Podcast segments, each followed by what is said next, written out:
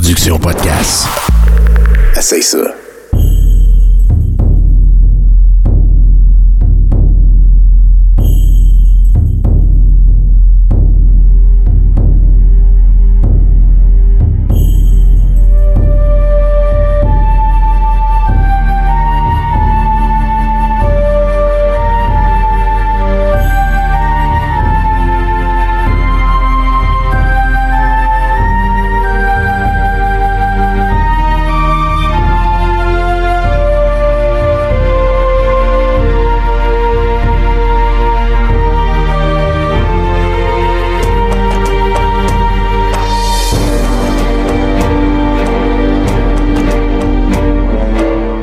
Bonjour à tous et bienvenue à cette nouvelle tranche d'histoire de Sur la Terre des Hommes.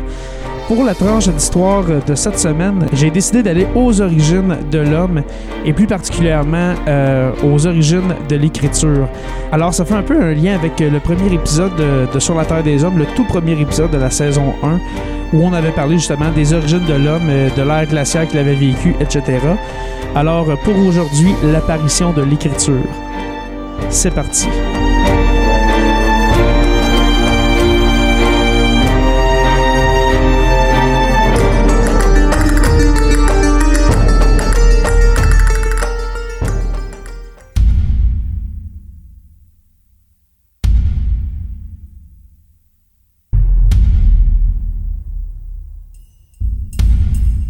L'invention de l'écriture, représentation symbolique de la langue parlée, et son évolution représentèrent une avancée majeure dans le développement intellectuel de l'homme.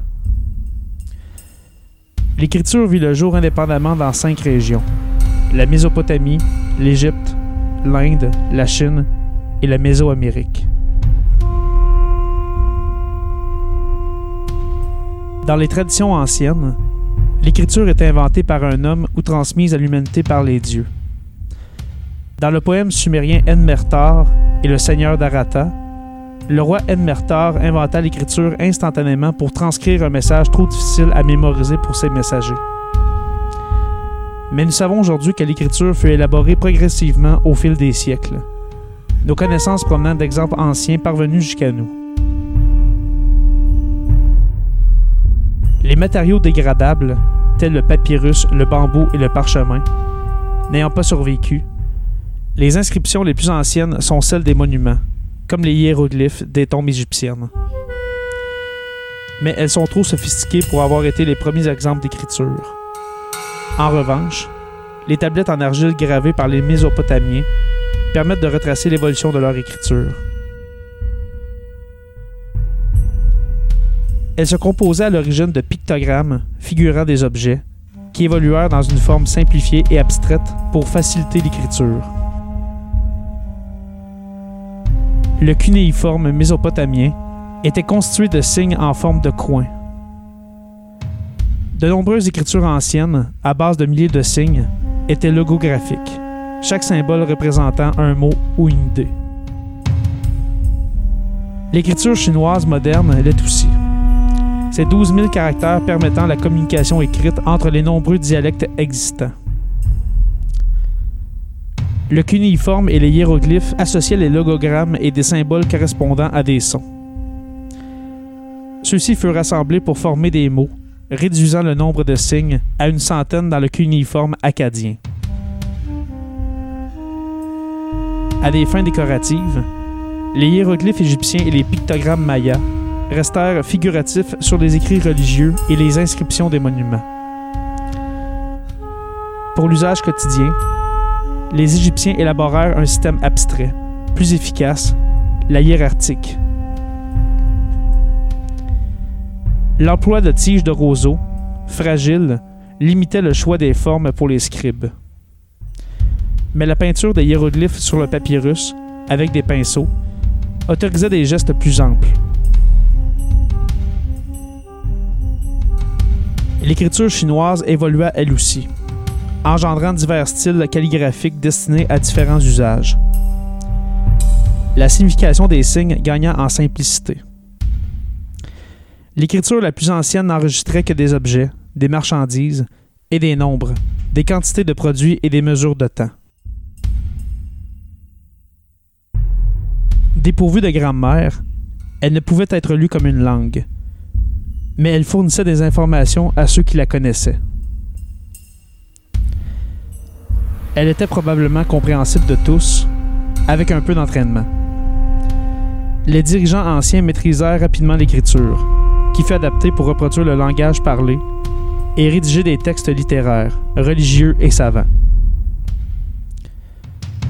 Au troisième et deuxième millénaire avant Jésus-Christ, les personnes qui savaient lire et écrire étaient peu nombreuses. Lorsque l'écriture évolua du stade figuratif vers l'abstraction, seuls quelques marchands, fonctionnaires et membres de l'élite étaient capables de lire et d'écrire. 1% des Égyptiens étaient dans ce cas. Les souverains anciens utilisaient l'écriture pour gérer leurs États, sans chercher à la diffuser. Les inscriptions administratives étaient souvent rehaussées d'images destinées au peuple, l'écriture proprement dite étant réservée à l'élite et à la prospérité. Ainsi, les rois assyriens ensevelissaient dans les fondations des temples des inscriptions relatant leurs exploits, à l'intention des souverains qui les reconstruiraient.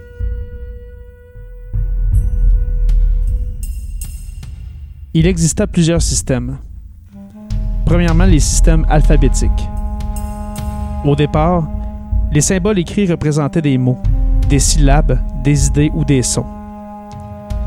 Le concept de symbole figurant des sons, né au Moyen-Orient, conduisit à l'alphabet.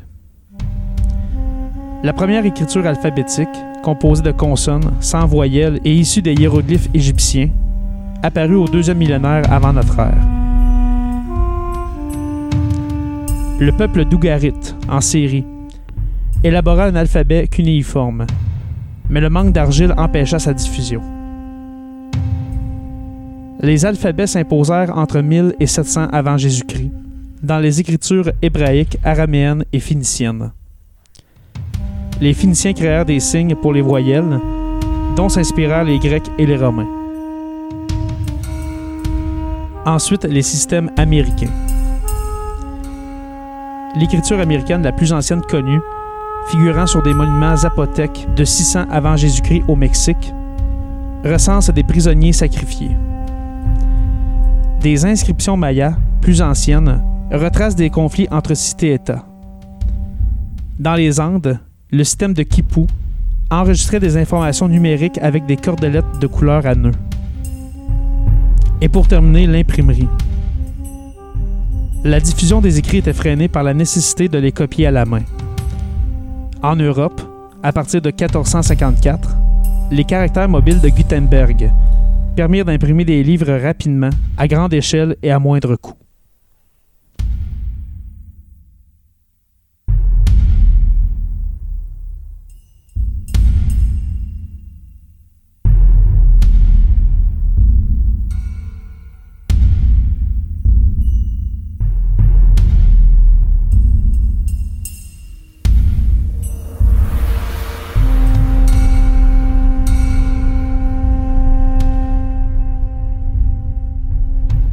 Alors euh, voilà, c'est tout euh, pour euh, la petite partie d'information.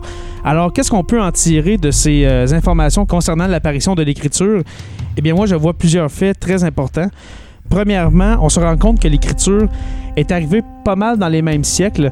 À quelques, à quelques siècles près pour ce qui est du Moyen-Orient. Alors qu'on pense aux Sumériens, qu'on pense par la suite à la civilisation égyptienne, les systèmes d'écriture se sont alors succédés.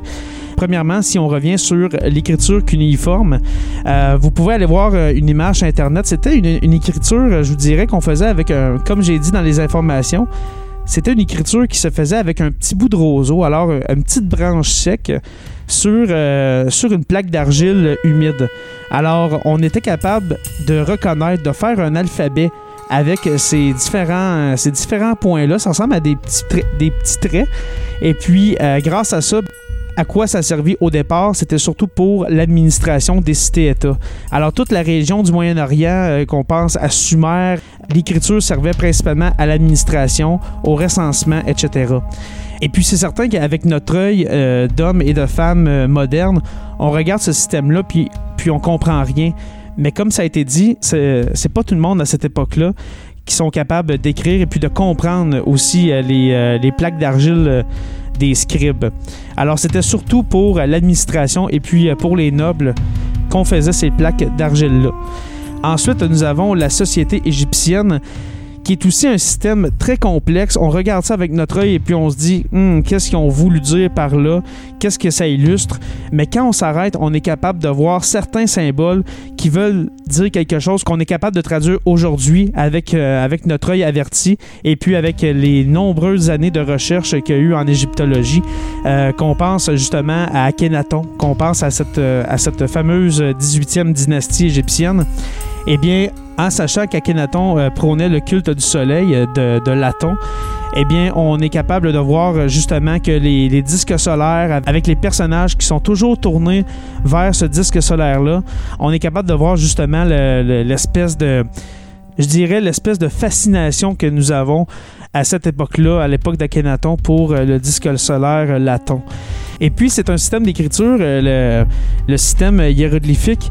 C'est un système d'écriture euh, beaucoup basé sur euh, la nature. Alors, on a beaucoup de hiéroglyphes qui sont représentés soit par des oiseaux, euh, par, par des vagues souvent, par le soleil, comme je viens de dire. C'est beaucoup relié à la nature. Et puis, c'est tout le temps dans le but, justement, de faire des liens. C'est comme si les hiéroglyphes étaient comme une histoire, si on veut. Alors, c'est vraiment intéressant de ce côté-là. Et puis, finalement, pour les systèmes américains, les systèmes américains qu'on pense aux Mayas, aux Aztèques, eh bien, c'est bizarre parce que j'ai fait beaucoup de recherches sur, euh, sur ces systèmes-là et puis je trouve bizarrement que ça ressemble beaucoup euh, au système euh, hiéroglyphique euh, de l'Égypte antique, dans le sens que on dirait que c'est comme une bande dessinée. hein, quand on lit des hiéroglyphes ou des, des des hiéroglyphes mésoaméricains, on, les regarde puis on se dit c'est comme une bande dessinée, c'est comme euh, on dirait que c'est des bulles, des cases et puis qui se suivent. C'est vraiment étrange.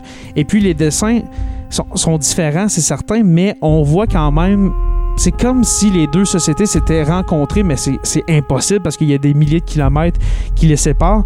Mais c'est vraiment, euh, c'est très intéressant de regarder ça puis de se dire comment, comment se peut-il que des sociétés qui sont séparées par des milliers de kilomètres euh, ont réussi à, créer une écriture presque, et là je dis, presque, identique. C'est vraiment très intéressant de ce côté-là aussi.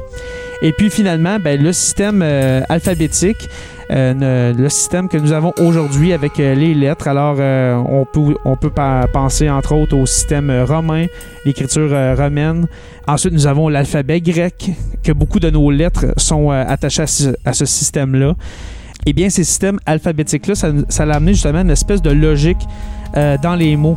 Alors, au lieu d'avoir une expression ou un mot qui est caractérisé par un symbole, qui est illustré par un symbole, eh bien là, on est capable justement de mettre des lettres pour former les mots.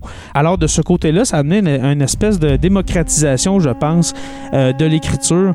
Euh, je crois, je dis bien je crois que l'apprentissage euh, d'un système alphabétique est beaucoup plus facile d'apprentissage qu'un système hiéroglyphique, par exemple. Et puis, il ne faut pas aussi euh, passer sous silence euh, l'invention de l'imprimerie. Quand je, quand je viens de dire justement la démocratisation de l'écriture et de, et de la lecture dans ce cas-ci, eh bien, c'est vraiment euh, l'imprimerie inventée par Gutenberg en 1454 qui, je crois, qui a été l'événement le plus important pour l'écriture pour l'humanité. Ça l'a amené justement toutes les sphères de la population à avoir accès aux livres, avoir accès à l'écriture et par conséquent, eh bien, euh, d'apprendre euh, l'écriture.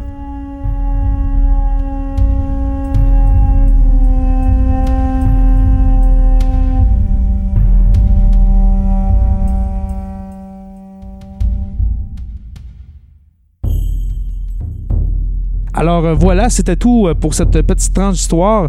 Alors euh, merci à mes patrons, Francis Furoy, Olivier Thériault, Stéphanie Théberge, Aurélie Atkins et puis le Fat Pack Podcast. Merci.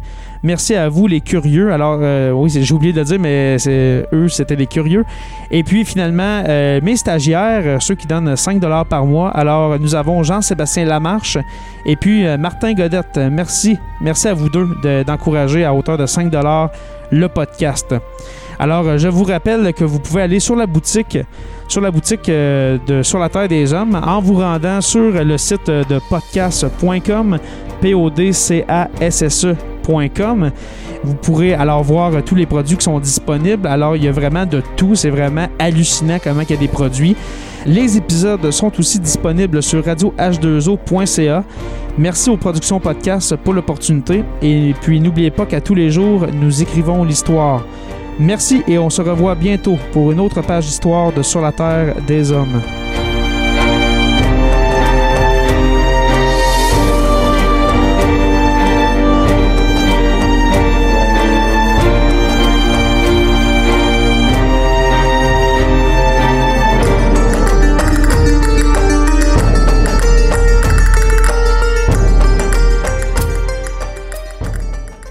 Tu veux participer à l'évolution de Production Podcast? Deviens partenaire et contacte les Productions Podcast en visitant la page Facebook Production avec un S, Podcast, P-O-D-C-A-S-S-E ou écris-nous à podcast à commercial iCloud.com. Fais partie de l'aventure Production Podcast. Pour plus de détails, visite podcast.com.